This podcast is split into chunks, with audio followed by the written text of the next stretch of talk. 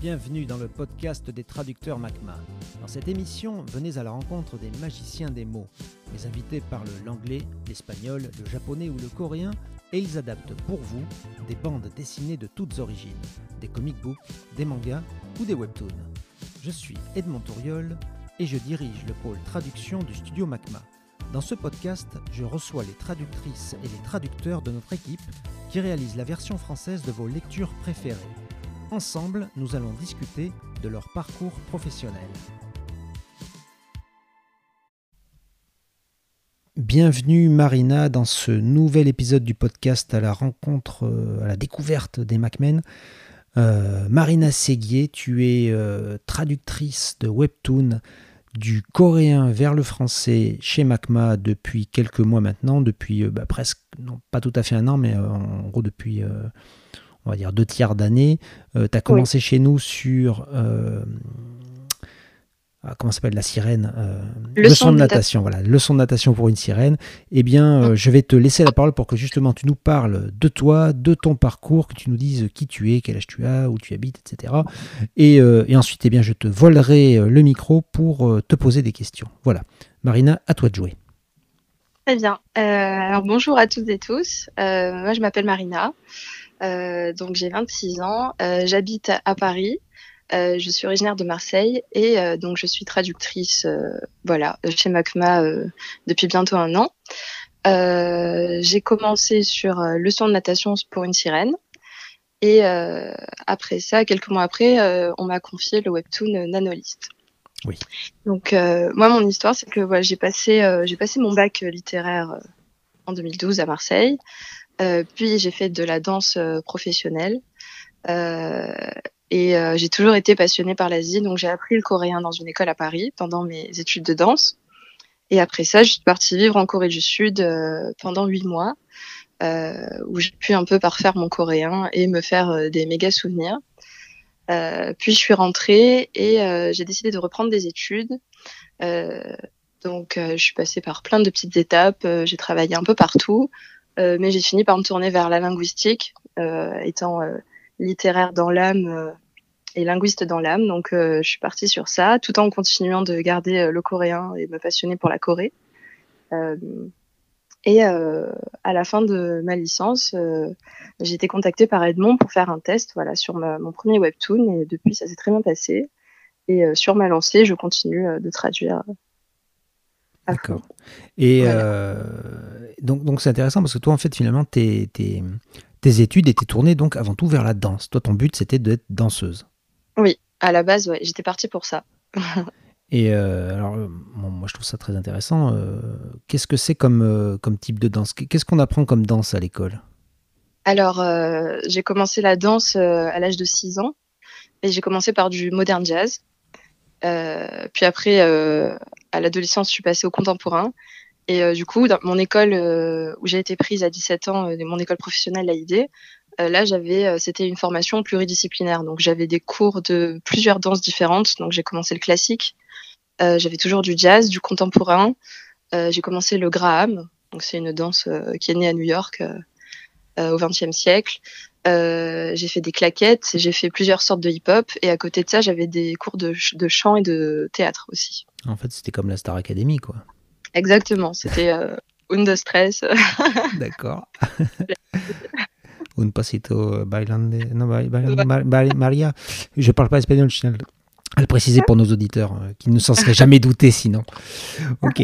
Euh, et alors, bon, je, vais creuser un petit peu là-dedans parce que je trouve ça intéressant. Euh, le comment dire finalement, donc tu ne travailles pas dans la danse aujourd'hui. Euh, qu'est-ce que tu avais comme perspective professionnelle? Parce que bon, faire des études dans la danse, en principe, c'est pour en faire son métier. Qu'est-ce que tu euh, imaginais faire quand tu serais plus grande, du coup, comme métier? Eh bien, euh, je voulais faire danseuse professionnelle, donc vraiment faire de la scène, pas du tout pas du tout chorégraphe ou prof de danse ou quoi que ce soit. J'étais vraiment partie pour faire de la scène. Et, euh, en fait, j'ai passé plusieurs auditions. J'ai dansé, eu l'occasion de danser au Casino de Paris pour plusieurs euh, événements, etc. Et euh, pendant ma deuxième année d'études dans, dans, cette école, j'ai passé une audition pour le jeune ballet européen et euh, j'ai été prise. Sauf que deux semaines après, je me suis blessée. Donc, une grosse blessure à la cheville que j'ai traînée pendant cinq mois. Et du coup, j'ai perdu ma place au jeune bal européen. Et après, quand j'ai repris la danse, après ma, ma convalescence, bah, j'étais, j'avais des séquelles. Ouais. Donc, d'où mon arrêt brutal de, de, la danse. Mais je continue de danser par plaisir. J'ai toujours encore des, des cours de classique depuis. Mhm. J'ai gardé le classique, mais parmi toutes les danses que j'ai dansées, le classique me, me, me, convient le mieux et me plaît le plus. Mais du coup, voilà, c'est comme ça que j'ai arrêté la danse. C'était, c'était pas prévu. D'accord. C'est dur quand même de devoir renoncer comme ça à un rêve euh, artistique, un rêve de carrière professionnelle en même temps, et qui, était presque concrétisé puisque tu avais, euh, avais, été accepté dans ce ballet européen. Ouais, c'était, euh, ça a été difficile. Enfin, c'est une, un passage de ma vie où j'ai vraiment, je me suis battue contre moi-même pour pas me laisser aller et essayer de retrouver. T'as quel âge au, moment où ça se passe, ce truc, cette, cette blessure? J'avais 19 ans. Ouais, d'accord. donc c'est chaud. C'est tout un c'est au moment où euh, tu penses que ça y est, tu t'es professionnalisé dans le, dans, et que tu concrétises ton rêve, mais finalement, hop, on, t'enlève tout. C'est ça. C'est, j'ai beaucoup de mal à accepter. Hein. Je suis passée par une phase de déni, après de colère euh, contre moi-même. Enfin, beaucoup, beaucoup de phases. Mais euh, oh, j'ai la chance d'avoir plusieurs cordes à mon arc. Donc, du coup, j'ai pu après trouver quelque chose qui me plaît beaucoup. Enfin, du coup, je, tout ce que je fais euh, aujourd'hui, mes études, la traduction, etc., c'est vraiment pas par dépit, c'est vraiment euh, quelque chose que j'aimais beaucoup aussi à côté, quoi. D'accord. Bon, et puis c'est vrai que bon, c'est un mal pour un bien, mais disons que oui. échouer à 19 ans, ça te permet quand même de te retourner, quoi. T'es pas. Euh, c'est ça. Personne n'attend de toi à 19 ans d'être déjà forcément lancé dans une grande carrière, donc tu peux encore changer et te, et te réorienter. Et donc, alors, heureusement, donc, comme tu dis, tu avais plusieurs, euh, plusieurs cordes à ton arc. Euh, et, donc, parmi ces cordes, il y avait euh, ton intérêt pour les langues asiatiques et pour la culture asiatique. Alors, est-ce que tu peux nous dire d'où vient cet intérêt? Alors, j'ai fait, quand j'avais 12 ans, j'ai fait un voyage en Chine qui a duré un mois parce que j'avais mon oncle et ma tante qui vivaient en Chine, qui avaient monté leur affaire tous les deux, enfin indépendamment. Mon oncle était informaticien et ma tante travaillait dans un grand restaurant à, Pékin. Mhm. Elle était chef et donc du coup euh, on a été. Euh, du coup, ça c'est au début des années 2000. Hein ouais, ça, c'était en 2000, 2007. Euh, D'accord. Ah presque à la fin des années 2000 alors. ok. C'est ça.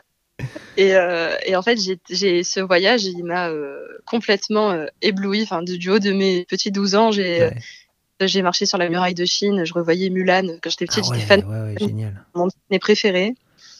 Euh, enfin, j'avais des étoiles plein les yeux et au moment de partir, en fait, j'ai pleuré. Je voulais pas partir de, Chine. Quoi. je voulais ah rester. ça, se passait pendant l'année scolaire, ça, ou c'était pendant les vacances? Euh, Non, c'était pendant les vacances. Tout le mois d'août, on est parti. D'accord. Ah ouais, donc c'était la double peine. Quand tu rentrais, et bam, c'était la rentrée en plus. Euh, c'est ça. En plus, retourner à l'école, au collège, faire des maths. je déteste ça. D'accord. Et, et, en fait, ce qui s'est passé, c'est que là-bas, au niveau de la langue, au bout de 15 jours, c'est très très bizarre fait, j'arrivais à comprendre. Euh, je, je, je, pouvais pas répondre, etc. Mais quand les Chinois nous parlaient, enfin, ma tante faisait l'interprète. Et du coup, il parlait à ma tante, il s'adressait à elle, et moi à côté, je disais à mes parents, je crois que là, il a dit euh, ça et ça et ça. Et en fait, à chaque fois, ma tante, dès qu'elle nous traduisait, bah, c'était ça. Et euh, ils m'ont regardé, qu'est-ce qui se passe?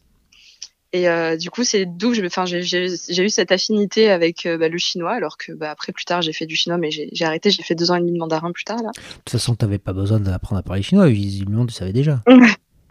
en fait, je sais pas, je sais pas ce que c'était. C'était un instinct ou quelque chose. Enfin, j'arrivais. Euh, je sais pas, tu as fait des tests de QI pour voir? Ben, Oui, oui, j'ai fait, mais je suis totalement dans la norme. Hein. C'est ah, vraiment. Ça, c'est un truc, tu vois, c'est pareil. Moi, j'ose pas faire ça. J'ai trop, j'ai tellement pas envie qu'on me dise, mais non, monsieur, vous êtes en plus, non seulement vous êtes dans la norme, vous êtes même dans la norme en bas. Donc, je veux pas faire de test de QI. J'ai trop peur du résultat. D'ailleurs, à propos, on a fait un test. Je, digresse, hein, mais les, auditeurs de ce podcast ont l'habitude. Euh, hier, on, a mis, alors on a mis en place récemment avec Nolt, qui est le chef de nos relecteurs, on a mis en place un test un test de, relecture pour voir euh, qui était capable de relire correctement euh, les, les, BD ou les webtoons sur lesquels on travaillait. Ouais. Euh, donc je crois que sur ce test, il y a, je sais pas combien il y a de fautes possibles, mais mettons qu'il y en ait 50 par exemple, je sais plus. Je sais plus si c'est 50 ou 100, bon peu importe. En tout cas, il y en a un paquet. Mm. C'est très très dense hein, comme, comme test, il y a beaucoup de fautes. Euh, et, donc hier, je fais le test pour voir ce que ça donne, parce que on, avait nos premiers résultats me laissaient penser qu'en fait on allait accepter personne, parce que le test avait l'air dur, et les relecteurs à qui on faisait passer le test, ben, ils étaient tous recalés. Mais en fait, j'ai fait sept fautes. Alors c'est terrible, hein, parce que cette faute, c'est quand même beaucoup. Euh, mais il se trouve que j'étais en tête quand même du classement. C'est dire si vraiment il est dur. Et heureusement, euh, hier soir, j'ai été battu. euh, donc euh, Caroline Chevalier a fait euh, presque un sans faute. Elle a, elle a- elle a laissé, je crois, une virgule et puis un, un autre truc et un espace en trop. Enfin bon, des trucs assez, Ouais. assez minimes. Mm. Ce qui me laisse penser que parfois, euh, donc enfin tout ça pour dire que parfois on fait des tests en étant persuadé qu'on va cartonner. Moi je pensais que j'allais faire zéro faute, hein, comme un gros- bon gros bourrin que j'étais.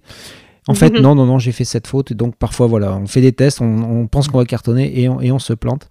Euh, Donc voilà voilà pourquoi donc je ne fais pas de test de QI. Et donc toi tu as fait un test de QI pour voir si donc tu euh, si c'était normal de comprendre le, le mandarin sans avoir appris et finalement non c'était Oui. juste que tu avais l'instinct. C'est ça. Et, euh, et en fait, on s'est posé la question parce que quand j'étais petite au, au primaire, je faisais tous mes exercices très très vite et après je dormais sur ma table. Ouais. Et à chaque fois, j'avais des très bonnes notes, enfin, sans travailler. Je... Donc du coup, mes parents ils se sont dit bon peut-être, mais en fait non, c'est juste je suis efficace. Mais peut-être, non, mais peut-être aussi que on t'a mal posé le test. Parce que là, tout Ah ce que tu me décris, c'est quand même typique des, des, des, des enfants ou des élèves surdoués. Donc, euh, alors bon, quelque part, c'est rassurant de savoir que même les gens normaux peuvent avoir des résultats exceptionnels. Donc c'est bien. Oui. Ça, ça me laisse une chance de, de réussir. En Oui. tout cas, ok. Et- bref, tout ça pour dire que tu avais une affinité très, euh, très, euh, comment dire, prononcée pour Mm. euh, la, la- Chine et même donc le mandarin. Mm. Et, euh, et finalement, tu as, donc développé ça. Ouais. Après, en rentrant en France, j'ai, euh, bah, c'était l'époque de euh, chocolat et vanilla, Kilari, etc. sur Télétoon, des choses comme ça. Mhm. Et donc, j'ai commencé à avoir des mangas en fait, sans savoir que c'était des mangas. Et je, mais je trouvais les dessins vraiment très beaux. Donc après, j'ai fait mes recherches sur internet et j'ai vu Ouais. que c'était des mangas. Donc, euh, là, j'ai vu qu'il y avait des animés, donc des versions euh, VO. Et après, j'ai écouté en fait le, des mangas et, la langue, le japonais, m'a d'un coup euh, subjuguée. Donc je me suis mis en tête d'apprendre le japonais. D'accord. Et donc j'ai fait 4 ans de japonais après euh, le, la première année en autodidacte et après au, au lycée, euh, mais euh, hors du lycée, je prenais des cours euh, le soir dans une école parce que c'était pas dans, dans mon école. Ouais. Et donc voilà. C'est comme ça que ça a commencé. C'est tout est parti de la Chine. Après, je suis partie sur le Japon ouais, ouais, ouais. Et puis après, sur la Corée. et après sur la Corée. Et ça, c'est pareil encore. C'est en suggestion euh, sur les côtés là quand on regarde une vidéo sur YouTube. Ouais. Et euh, je, je regardais mes clips de J-pop et tout, donc j'étais euh, j'étais ado euh, au lycée. Et après sur le côté, en fait, je, je tourne la tête et je vois des, une écriture que je connais pas avec des traits, des ronds. Et je dis oh là là, c'est qu'est-ce que c'est que cette langue? Et en fait, je clique et d'un coup j'entends du coréen et je fais oh là là, mais c'est quoi cette langue? Et après je fais bon bah il faut que j'apprenne aussi le coréen parce que c'est trop beau. D'accord. du coup ça s'est passé par coup de cœur quoi. À chaque fois c'est des coups de cœur. Et donc, c'est par la J-pop que tu es passé à la K-pop et là, tu t'es mis au coréen. Donc. C'est ça. Et du coup maintenant j'écoute plus du tout de K-pop pratiquement. Genre, Ouais. Alors, t'es passé à quoi? Quelle est ta prochaine langue maintenant? On Là, sait pas. prochaine- Non, mais là, ça serait vraiment de me perfectionner en coréen et en japonais. Là, je me concentre sur ces deux langues euh, maintenant. Ouais. L'anglais, c'est Ouais. et, euh, et voilà. ce serait euh, et c'est après, pas bah, mal c'est- déjà. Ok. Alors finalement, euh, donc cette, euh, cet attrait pour les langues, est-ce que est-ce qu'il s'est concrétisé par des diplômes? Euh, alors oui, en fait, là actuellement, euh, je suis en train de valider un DU de coréen avec l'université de Bordeaux. Ouais. Donc, je suis en troisième année, Mhm.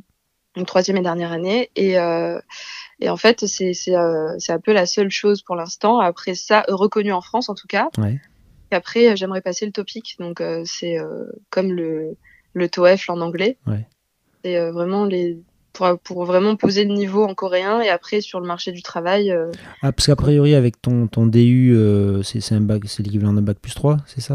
Un bac plus 3, ouais, Donc, exact. ton, ton DU de, de, de coréen, euh, Mm. par rapport au topic, ça vaut combien? Ben, en fait, le c'est juste une question de reconnaissance dans le pays. Ouais. Euh, le, mon DU coréen sur mon CV en Corée, il vaudra rien. En gros, ils, ils sauraient, ils Même, pas même dans le reste du monde et puis même en France, parce que moi, moi je vois bien, je, je, je- brasse énormément de, de CV Mm. et donc je, je vois bien les, les scores euh, aux différents, euh, aux différents trucs. Ouais. Moi, un mec me dit qu'il a un DU en coréen, ça me parle pas, alors que si- s'il me donne son score au topic, Ah. et du coup, je comprends ce que ça veut dire. C'est ça qui est Ouais. intéressant, tu vois. Le, le diplôme a beau être reconnu en France, en fait, on s'en fout. Les gens, ils Mm. regardent pas. C'est ça. Alors, euh, je pense que par rapport à, à nous en France, vu Ouais. qu'on se base un le CECRL, le niveau euh, en niveau de langue, je pense que ça correspond à un C1. D'accord. Ouais, donc c'est Ouais. pas mal, quoi. Oui. Ouais, d'accord. Oui, de toute façon, moi j'avais bien compris que tu parlais quand même bien coréen, donc ça c'est Oui. bien. Très bien. Donc ça c'était pour ta formation, euh, enfin pour tes études, ta formation, tes, tes- tes- tes jeunes années, j'allais dire, mais en fait il se trouve que tu es encore dans tes jeunes années, t'as pas vraiment... euh, ton, ton parcours professionnel finalement il est assez... euh, bon, t'as donc un peu de danse professionnelle qui s'est arrêtée très vite. Oui. Et, euh, et puis donc tu, tu traduis avec nous euh, des webtoons. Est-ce que tu peux nous dire euh, tes autres expériences professionnelles? Alors du coup, après, donc quand je suis partie, quand j'ai arrêté la, la danse, enfin, j'ai voulu continuer un petit peu dans le hip-hop. Mhm. Donc c'est- là qu'après je suis partie en Corée du Sud. À la base, c'était j'ai trouvé une école de danse hip-hop professionnelle, etc. Donc je suis partie pour aller danser. Puis Attends, sur une, place, une école de danse de hip-hop en Corée du Sud. c'est ça. C'est quoi la, la vocation là-bas? C'est pour, pour être euh, pour danser derrière les groupes de, de K-pop ou des trucs comme ça, ou même carrément pour devenir, euh, pour intégrer un groupe de genre euh, Euh. SNSD ou je sais pas. Ouais.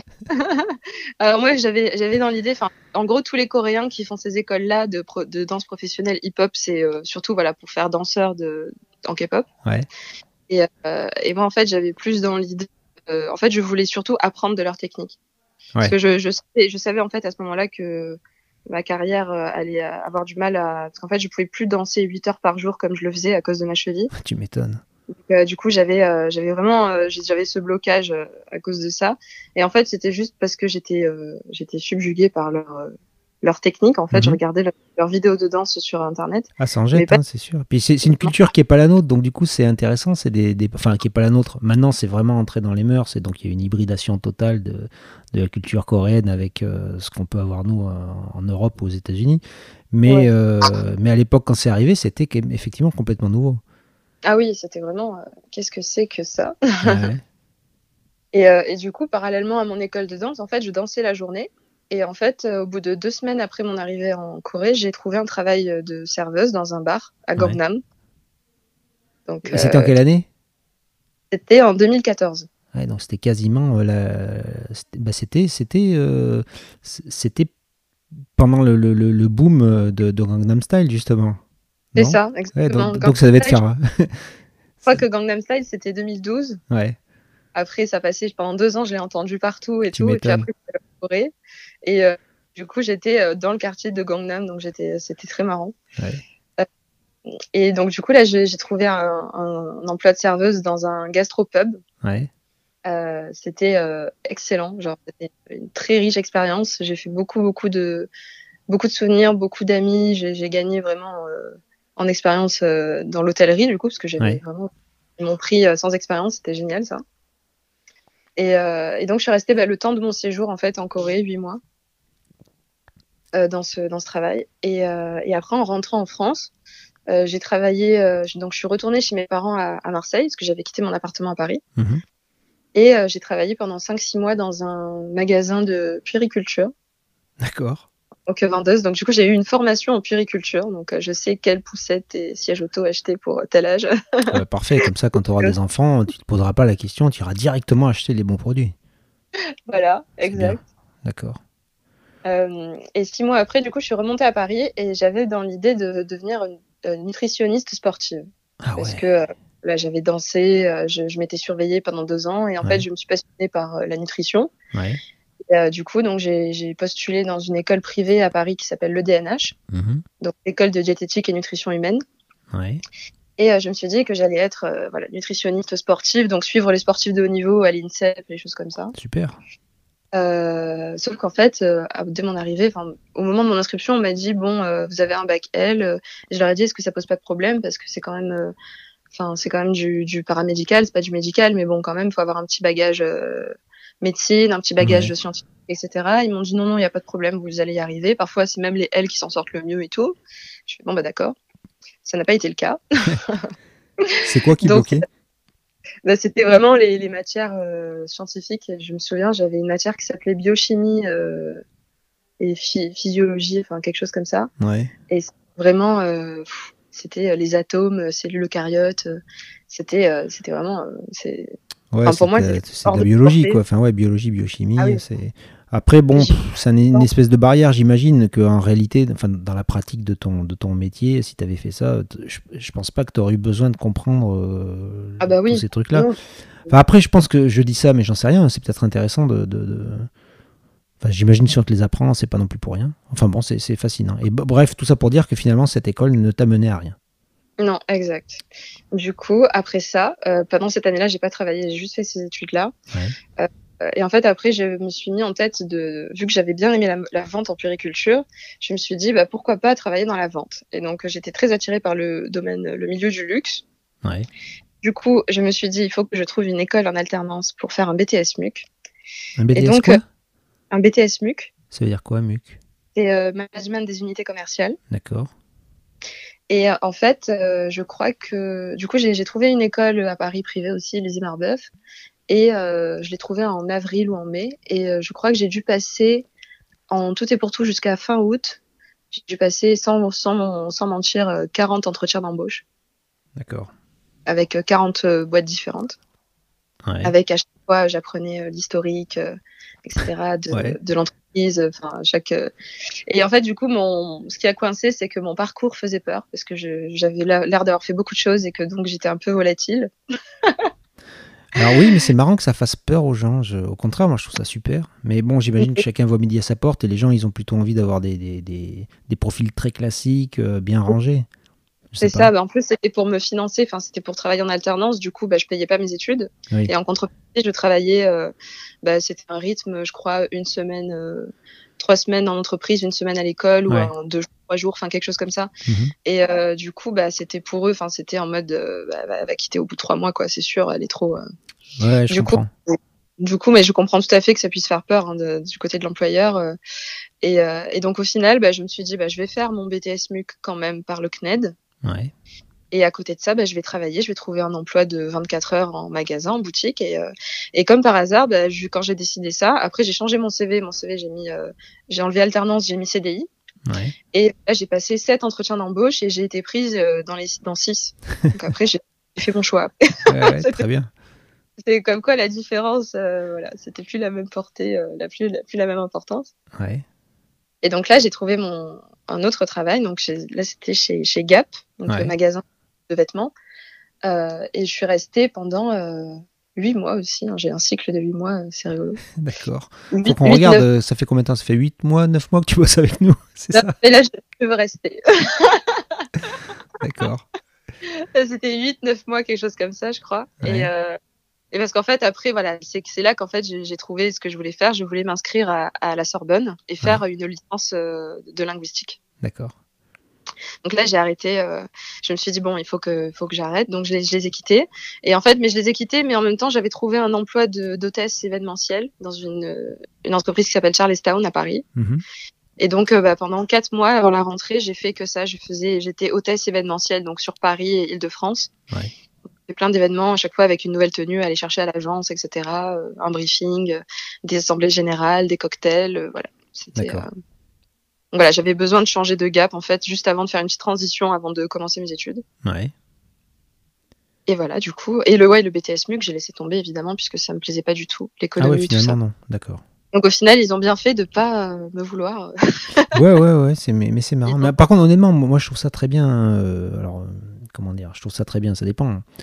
En tout cas, de ton point de vue, je trouve que tu as bien raison d'essayer plein de choses. Euh, ça sert à rien de, de- de- de t'enfermer dans un truc qui va pas te plaire. euh, Mm. Et c'est super légitime, au contraire, d'essayer plein de, plein de configurations différentes. Mm. Euh, bah, quitte à pas y rester. Dire, honnêtement, t'as pas besoin de 15 ans pour euh, savoir que ça va pas te plaire dans la vie. Et c'est vrai qu'on Ouais, voit beaucoup de gens qui se retrouvent à 40 ans, 50 ans, voire même à la retraite, et à se dire Mm. ah là là, si j'avais su, si seulement quand j'avais été plus jeune, j'avais fait tel ou tel choix, mais putain, mais les gars, il fallait le faire Mm. ce choix, c'est pas maintenant qu'on en parle. Euh, ça. et donc là, je pense que tu as parfaitement raison. Et euh, oui, il vaut mieux, euh, il vaut mieux vite, vite prendre des décisions et vite, vite changer son fusil d'épaule quand on voit que finalement ça ne convient pas. Et donc tout ça. nous mène à, à- à donc tu, tu nous dis une licence, c'est une licence que tu une, une licence de- Ouais. de, linguiste, Ouais, de, de sciences du langage. science pour du langage, ouais. Et, euh, et donc c'était en 2017, ça. ouais. Euh, et donc je l'ai eu euh, l'année dernière, en 2020, en juin, j'ai été diplômée. Et alors qu'est-ce qu'on apprend en sciences du langage? Quel est le but, euh, le- quelle est la finalité de ce diplôme? Alors, euh, science du langage, en fait, euh, on apprend tout ce qui a attrait au langage humain. Donc, en fait, on étudie le langage dans tous ces domaines d'application. J'ai fait de la sémantique, de la syntaxe, de la phonétique, de la phonologie, de la morphologie. En fait, c'est vraiment l'étude du langage à toutes les étapes. On part de, de l'unité minimale, on va dire, qui est le son. Ouais et euh, donc en phonologie, qui est écrit avec de la phonétique. Et en fait, on, on va jusqu'à la pragmatique. Donc, euh, c'est euh, la pragmatique, c'est vraiment ce qui vient après la sémantique, c'est l'étude du sens. Donc, euh, et en fait, on étudie comme ça à tout, toutes les échelles euh, et dans toutes les langues du monde. En fait, finalement, j'ai fait des devoirs sur le swahili, sur les langues de Papouasie-Nouvelle-Guinée. Enfin, sans, on n'est pas obligé. Quand on est linguiste, on n'est pas obligé de parler la langue pour l'étudier. Si on a une grammaire avec des règles à côté, etc. Donc, euh, et, là, j'ai trouvé mon bonheur. Je suis, j'ai, bouffé mes études, quoi, littéralement. Euh, non, mais c'est vrai que ça a l'air super, ça a l'air passionnant. Et ah justement, euh, alors toi, en tant que, que, scientifique du langage, donc, mmh. qu'est-ce que tu penses de l'évolution de la langue française en ce moment, qui est, qui, qui est attaquée de tous les côtés par plein de, mmh. par plein de nouveaux, de nouvelles façons de s'exprimer oui, il y a vraiment euh, énormément, énormément de mises à jour. Enfin, on veut mettre à jour la langue française. Oui, parfois de force d'ailleurs. Euh.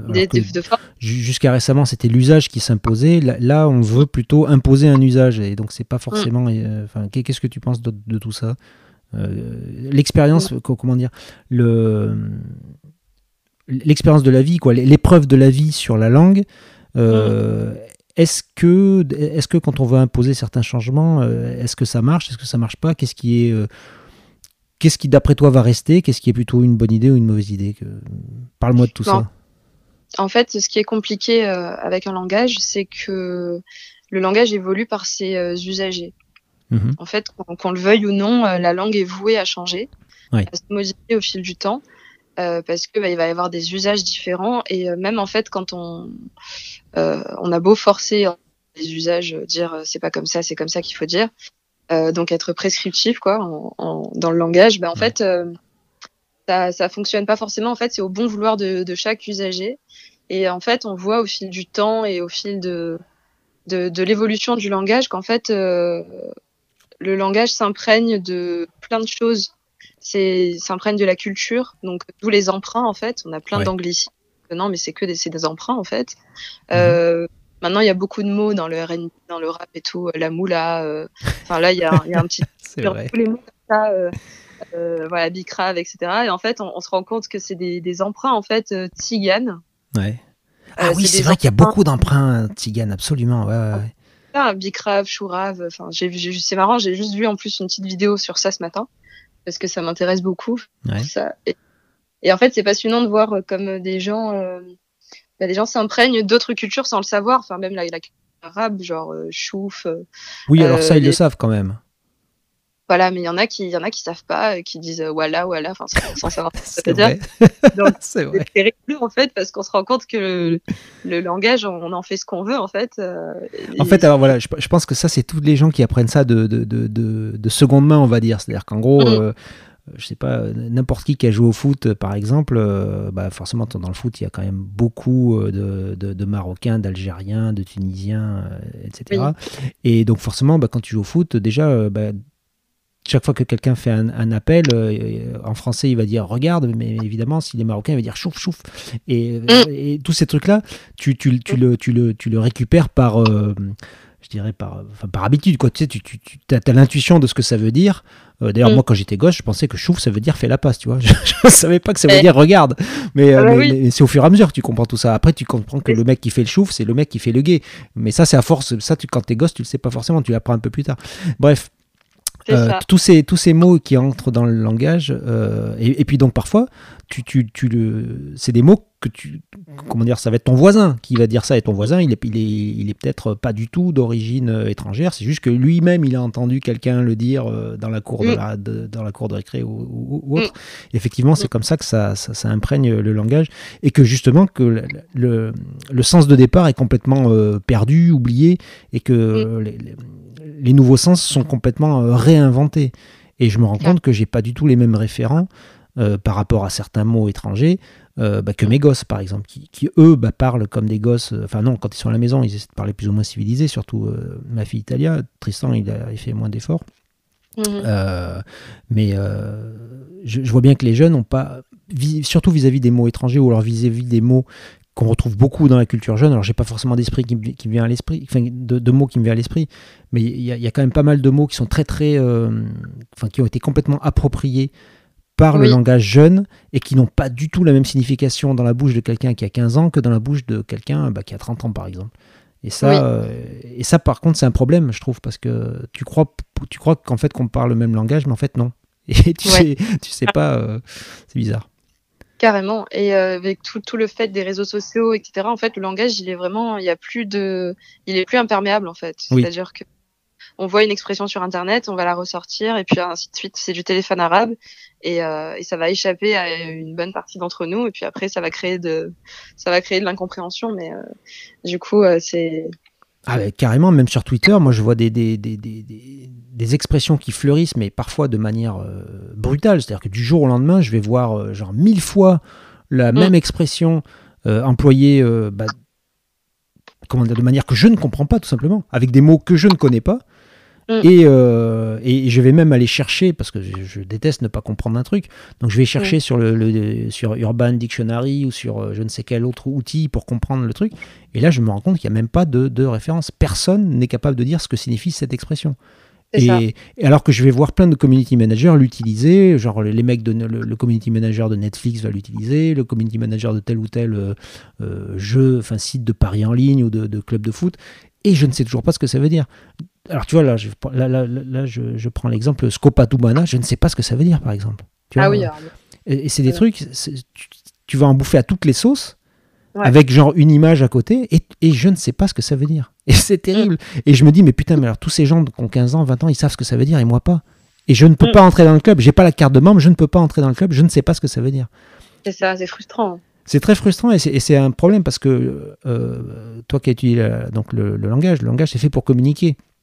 Oui. En gros, euh, en principe, c'est fait pour que deux personnes puissent se comprendre. Mais c'est vrai que c'est aussi, euh, notamment, on l'a vu, enfin, tout, tout ce qui est jargon, c'est fait aussi pour que l'autre ne puisse pas comprendre. En gros, c'est pour, c'est pour développer un entre-soi et pour être sûr que les gens qui, qui n'ont pas la carte du club ne comprennent pas ce que tu dis. C'est Et donc, euh, mais c'est très frustrant effectivement quand ça marche. Euh, moi, quand j'étais petit, l'argot, bon ben voilà, l'argot, euh, il suffisait de, on te dit bon ben voilà, tel mot en argot, bah, ça veut dire, je sais pas, godasse, ça veut dire chaussure. Bah t'étais content, tu savais quand t'entendais godasse, ça veut dire chaussure. Ah Mais euh, aujourd'hui, j'ai l'impression qu'il y a un développement. Enfin, il y a, il y a plein de, de- de mots, de mots ou d'expressions qui se développent et c'est très dur d'avoir la clé. En tout cas, peut-être que je suis trop vieux ou peut-être que je suis pas dans les bons euh, dans les bons cercles culturels, mais je n'arrive pas à avoir toutes les clés alors que je fais, alors que j'essaye de les avoir. C'est ça qui est dingue. Ah ouais. Mais, mais c'est normal. Et euh, je rebondis sur ce que tu as dit quand tu as dit que le langage était fait pour communiquer.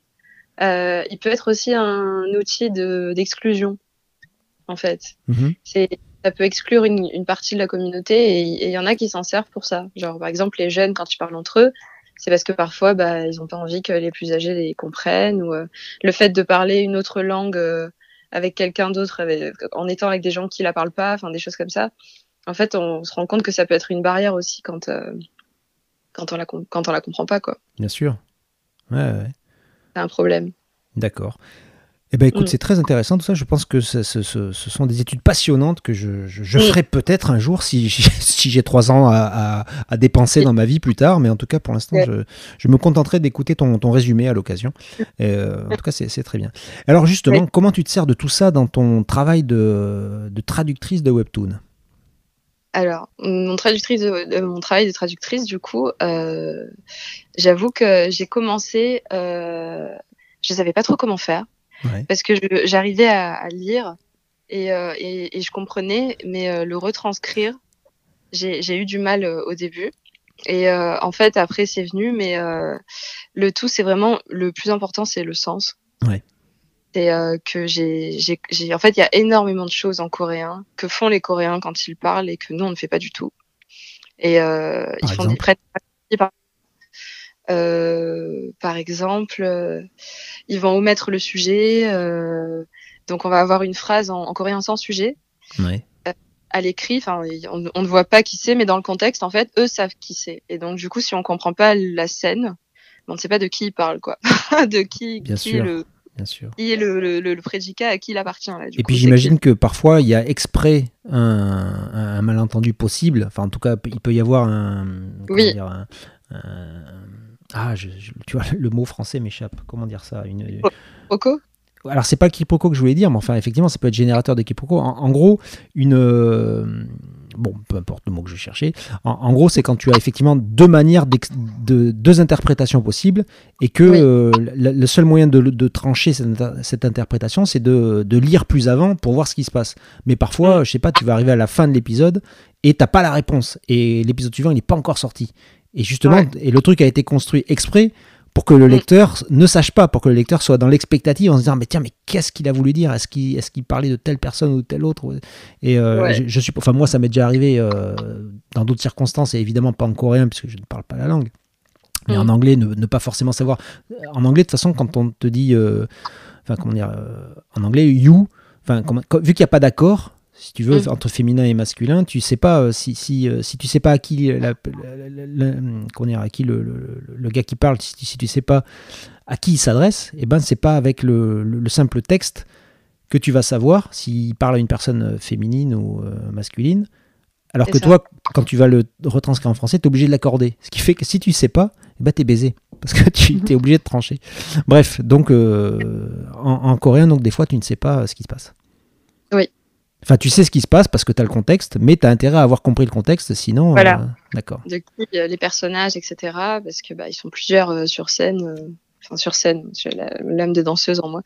ils sont Mhm. plusieurs dans, dans la, dans la scène, du coup, c'est compliqué. Mais ça, c'est rigolo. C'est quelque chose que, qui m'arrive encore parfois. Enfin, je, Ouais. je relis plusieurs fois l'épisode, quoi, pour, pour en saisir tout le sens. Et après, du coup, ça va mieux. Mais j'avoue, j'ai cherché parfois. Alors, quand tu dis que tu as cherché, ça veut dire qu'en gros, tu es allé voir, euh, tu allé chercher plus loin, tu allé voir pour être sûr, tu as, Ouais. lu la suite de l'épisode? Enfin, Ouais, j'ai surtout revu euh, les images. En fait, quand j'ai pris le, le- ce travail de traductrice, je pensais Ouais. que j'allais vraiment juste traduire des bulles. mhm. Euh, et en fait, non, c'est vraiment traduire l'histoire. Ouais. Euh, et je me suis surprise en fait à m'attarder parfois sur les images euh, pour vraiment voir les expressions. Et enfin, je trouve que c'est super important en fait dans la Bien traduction sûr. Ouais. aussi de, de vraiment euh, saisir, bah, de prendre en fait l'entièreté de l'épisode et euh, et de pas juste traduire un dialogue en fait. Et donc, Bah, euh, En fait, c'est ça qui nous sauve, nous autres traducteurs humains, vis-à-vis de la de l'intelligence artificielle, qui arrive Oui. euh, à, à grands pas. Euh, Mhm. C'est qu'aujourd'hui, en- encore aujourd'hui, on, on peut résister à, à Google ou à, à DeepL ou à ces différents logiciels de, de- de traduction automatique qui vont, qui vont arriver. C'est parce Mhm. que effectivement, euh, en tout cas au moins pour la bande dessinée et pour tout ce qui nécessite un contexte euh, visuel ou un contexte, à- comment dire, tout ce qui nécessite de comprendre en tout cas quelque chose qui va au-delà de la simple traduction euh, textuelle, euh, le, le- le cerveau humain est quand même capable de faire des, des, des- en gros, de tisser des liens que l'intelligence artificielle n'arrive pas encore à faire. Mais bon, pour combien de temps, j'en sais rien. Mais aujourd'hui, on peut encore le faire. Mais c'est très problématique, hein, d'ailleurs, dans le domaine de l'intelligence artificielle. Enfin, c'est vers là que je me tourne euh, après en linguistique informatique. Et Ouais. en fait, voilà, ce qu'on a en plus en fait de l'intelligence artificielle, c'est la pragmatique. Mhm. Et donc, c'est un domaine de, de linguistique. Et c'est vraiment, en fait, voilà, c'est de tout ce qui est euh, communication non verbale, euh, des choses euh, qui sont innées, en fait, pour nous, mais pas du tout pour... Alors, inné pour nous, pour la plupart des gens, mais apparemment, d'après ce que j'ai compris, il y a des gens qui ne décodent pas la communication, le la communication non verbale.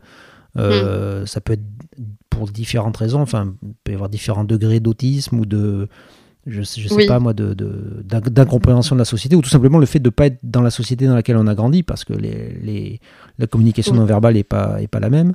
Mais c'est vrai Mhm. que, euh, en tout cas, d'ailleurs, de toute façon, on le voit aussi dans les.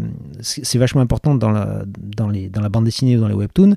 Un dessinateur qui est capable de bien exprimer les, les visages humains et de bien, enfin, de bien les représenter, de bien, de bien représenter les, les différentes expressions, les différents sentiments de chacun, est beaucoup plus efficace que quelqu'un qui va juste dessiner des beaux gosses, mais euh, dont le- dont l'attitude n'est pas, euh, est pas représentative de quoi que ce soit. Ouais, Et euh, du coup, la communication non verbale, bah, parfois en, en BD, elle passe pas trop non plus, tout simplement parce que tu as juste le texte qui est qui est euh, qui a un sens, enfin qui, qui est porteur de sens. Le reste, c'est uniquement des belles images. Ça, ouais. c'est- ça, c'est c'est important. Mm. D'accord. Alors parle-nous de, des différents, de tes différentes expériences dans le webtoon. alors du coup, j'ai commencé ce travail de traductrice avec Leçon de natation pour une sirène, ouais. qui était tout nouveau webtoon en Corée. et en fait, gros coup de cœur, hein, j'ai eu beaucoup de chance de, de tomber sur ce webtoon parce que bah, je l'adore quoi c'est c'est génial là j'ai hâte d'avoir la suite là d'ailleurs j'ai pas encore la suite en coréen il est pas sorti mais euh, et oui, parce que là, euh, maintenant, en ce moment, sur cette série, tu travailles vraiment au cul du camion, c'est-à-dire que quand l'épisode coréen sort, tu dois le traduire en quelques jours pour qu'il puisse être lettré et publié en français euh, une semaine plus tard. C'est ça. Et on est même en avance, du coup, sur le webtoon anglais, là, j'ai vu. Enfin, sur la anglaise, donc, donc voilà, on est, on est les first. C'est trop bien. Ça, c'est classe. Bravo. Ça, c'est très classe. Merci. Et, euh, et, donc, du coup, euh, bah, c'est, voilà, c'est, là où j'ai fait mes premiers pas, on va dire. Et mhm. donc, euh, je me suis vu progresser au fil du temps. Ça, c'est, cool. je pense que j'ai eu un déclic vers le 35-40. J'ai commencé, ça a commencé à glisser. Mais il m'en a fallu, il m'en a fallu quand même. je passais énormément de temps sur un épisode avant parce que j'étais vraiment. Oui, mais quand on y pense, c'est pas, enfin, c'est quand même assez rapide finalement parce que ça veut dire mm. que 35-40 épisodes. pour, simplifier les calculs, on va dire 40 épisodes. On va dire qu'un épisode de, Webtoon. Alors, moi, mon mm. unité de calcul, si tu veux, c'est un épisode de comics américain. Mm. Enfin, comment dire, un fascicule de comics américain. Un fascicule, grosso modo, un fascicule, ça va faire 20-22 euh, pages. C'est à peu près euh, un épisode de comics américain, c'est, mettons, 4 fois un, épisode de Webtoon. Ce qui veut dire mm. que euh, quand toi, tu as, fait 40 Webtoons, bah, c'est comme mm-hmm. si tu avais fait, mettons, 10 épisodes de, de comics. Pour simplifier, on va dire 12, ça fait un an. Donc finalement, c'est comme si tu avais un an d'expérience quand tu as fait 40, 40 euh, épisodes. Ah, c'est ça. Et je bah, suis arrivé pas mal. 40. Ouais, je suis arrivé aux 40 en, euh, en août, non? Quelque chose comme ça. Alors là, je saurais pas te dire, mais enfin, forcément, de toute façon, au départ, tu en as fait au moins genre une quinzaine la première semaine parce qu'il faut, au début, il faut toujours euh, carburer.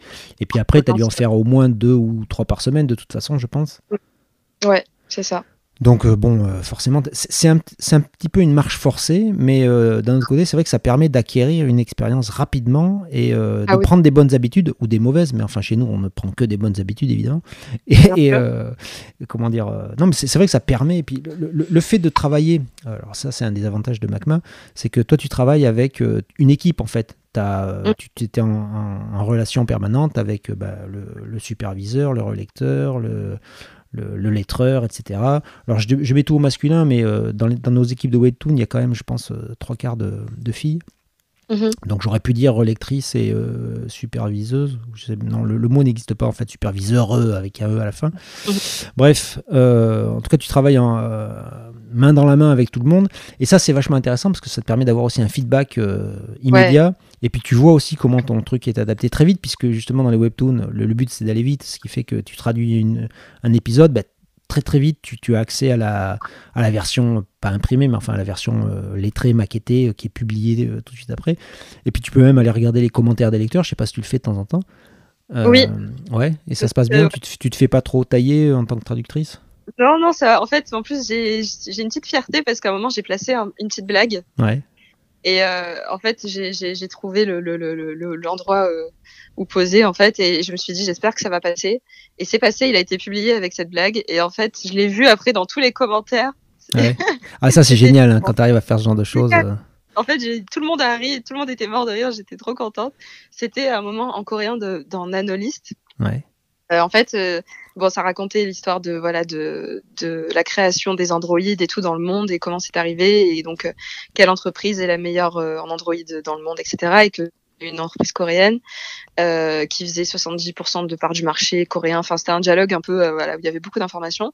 Et en fait, écrit en tout petit dans le coin en bas, c'était vraiment, il y avait écrit, il paraît que euh, le fondateur a lu un webtoon, euh, quelque chose comme ça. Et du coup, en fait, le, il paraît, je l'ai transformé en la légende raconte que le PDG a lu euh, un webtoon pour, et a créé la boîte. et donc, du coup, tout le monde était en mode, allez, la, légende raconte et tout. Enfin, c'était un tout petit. j'ai un tout petit peu bifurqué, mais c'était, enfin, c'est parce que c'est une expression qu'on dit en France, quoi. Ben exactement. D'ailleurs, honnêtement, il faut pas. D'ailleurs, tu le disais tout à l'heure, j'ai pas rebondi dessus, mais c'est exactement ce que ça veut dire. C'est-à-dire que toi, tu es ce que tu dois faire quand tu es traductrice. En fait, tu pas traductrice, tu es adaptatrice en réalité. Euh. Pour moi, un traducteur, c'est quelqu'un qui traduit de manière servile avec le dictionnaire sur les genoux et qui rend euh, presque du mot pour mot. Et ça, effectivement, ça, euh, Google est capable de le faire. Et nous, c'est pas ça qu'on veut. Nous, ce qu'on veut, c'est de la vie, c'est du, c'est de, on veut, c'est du rire, c'est du, c'est du sentiment, c'est des, c'est de la surprise. Et ça, tu peux l'avoir que si tu, tu, comment dire, tu t'appropries le sens de ce que tu traduis tu le digères et tu le régurgites, mais à ta façon et avec tes mots et avec les mots français que des, des, des, gens de notre culture vont comprendre. Et c'est ça qui est super important, c'est que euh, la traduction, c'est pas juste euh, passer d'une langue à l'autre, c'est passer d'une culture à l'autre. Et, les mots ne suffisent pas. Il faut, euh, il faut jongler avec ces mots pour obtenir un résultat efficace. Ouais. Donc très bien, tu as bien fait de, de, de, de, former ton truc avec la légende raconte. Et je t'encourage à le faire à chaque fois en fait. Plus tu, plus tu prends, plus tu, comment dire, plus tu mets le texte à ta main, plus mm. tu t'appropries ce texte, ben, meilleur le résultat euh, sera. Parce que euh, c'est ça qu'ils veulent les lecteurs français. Ils veulent, ils veulent, ils veulent euh, un texte français qui sonne bien et qui les, fait, qui, qui, les, qui, les, aide à s'immerger dans l'histoire. Alors que s'ils ont juste une traduction, ben, finalement ils peuvent se contenter de le lire gratos sur un site pirate. Parce que ça, c'est très facile à faire. Mm, mm. C'est ça. Très bien. du coup, c'est cool. Je, je, me, je, me, marre beaucoup en fait en traduisant. Tout ça pour dire que. Ah, mais non, mais c'est sûr qu'on s'amuse hein, quand on fait ce boulot. Euh, c'est bah, moi, c'est mon. C'est un peu moins mon quotidien qu'autrefois parce que bah, je suis un petit peu accaparé par la, gestion du quotidien du, du, studio. Mais mm. euh, en tant que traducteur, c'est sûr que c'est toujours vachement marrant de, bah, de s'imaginer comment vont comment comment dirait tel personnage, comment il dirait ça. Tiens, il a dit il a dit ça en anglais, comment il le dirait en français. Et je sais pas si toi tu le fais, mais moi j'aime bien euh, me lever et, mm. prononcer tout haut les, dialogues pour voir si ça sonne bien, si ça sonne vrai. Et ça c'est marrant. Ouais, carrément ouais. Je fais ça aussi parfois. ah bah voilà, tu vois, ça c'est un bon conseil. Alors justement, à propos de conseils, est-ce que tu aurais des conseils à donner à tes collègues euh, traducteurs, traductrices? Alors c'est euh, vraiment, vraiment de de pas se bah, de pas copier-coller le la traduction enfin vraiment de pas faire du mot à mot vraiment de d'essayer de, de, reformuler. Parfois je même je, je, lis des phrases à voix haute que j'ai traduit et s'il y a un truc qui me titille l'oreille enfin que c'est pas ça fait pas naturel du coup je change un peu et euh, et puis surtout bah de voilà de, garder le sens et de, de s'éclater quoi. Et si on rit à ses propres blagues en traduisant c'est que c'est bon. Mais absolument mais je suis tout ce que tu dis c'est hyper important c'est vraiment super. Si tout le monde fait ça dans, notre équipe, on aura fait un grand pas en avant. D'ailleurs, je pense que c'est un petit peu le message que j'essaie de faire passer à tout le monde quand on, recrute quelqu'un. Mais, euh, c'est vraiment hyper important.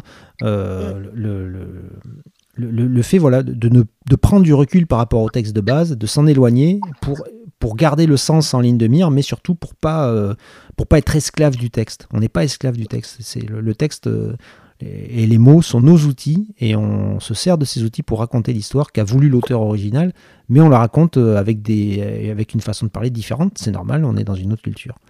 Mhm. Ok, donc très bon conseil. oui. Et j'en d'autres. C'est aussi en coréen, euh, il y a beaucoup de, ils ont beaucoup d'expressions, tout comme nous, hein. et, et c'est des choses parfois qu'on comprend pas. On a beau lire, on comprend pas, et de surtout pas aller, de surtout pas hésiter à aller sur internet et de se balader sur Google et d'aller sur des forums il y a même parfois des Coréens qui se demandent ce que ça veut dire et euh, bah, ils se le disent entre eux. Et donc c'est génial parce que du coup, bah, on arrive à comprendre l'expression et si on a un équivalent en France, français, bah du coup on peut euh, on peut voilà garder le sens et tout en modifiant et parce que parfois ça peut ça veut vraiment rien dire. Clair. Français, c'est tout à fait.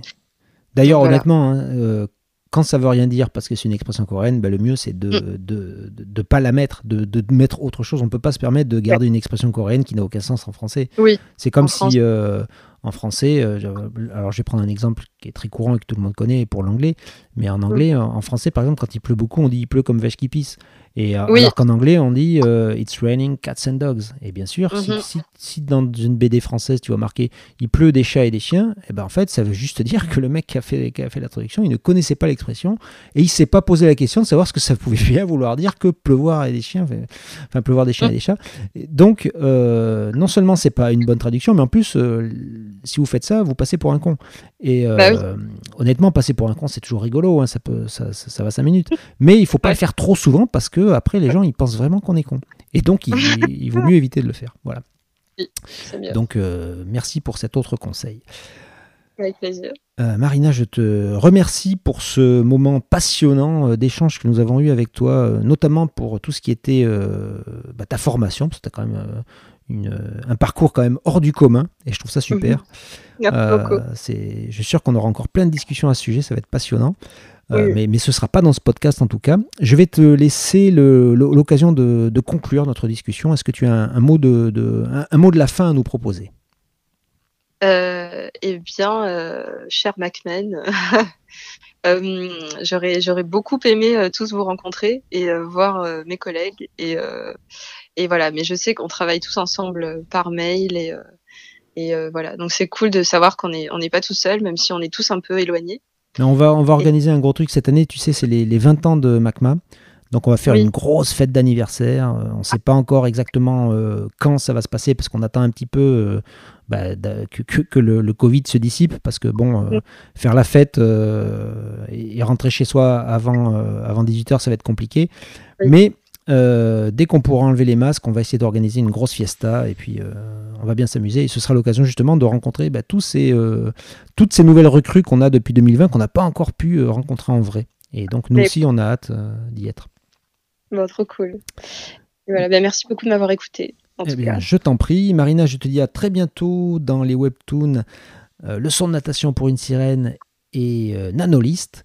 Et puis, euh, et puis peut-être dans d'autres webtoons quand le, temps euh, que tu auras à ta disposition euh, sera, enfin, te le permettra, je l'espère. Oui, oui, j'ai hâte d'avoir ce temps-là. Parfait. Salut Marina, à bientôt. Merci beaucoup, à bientôt.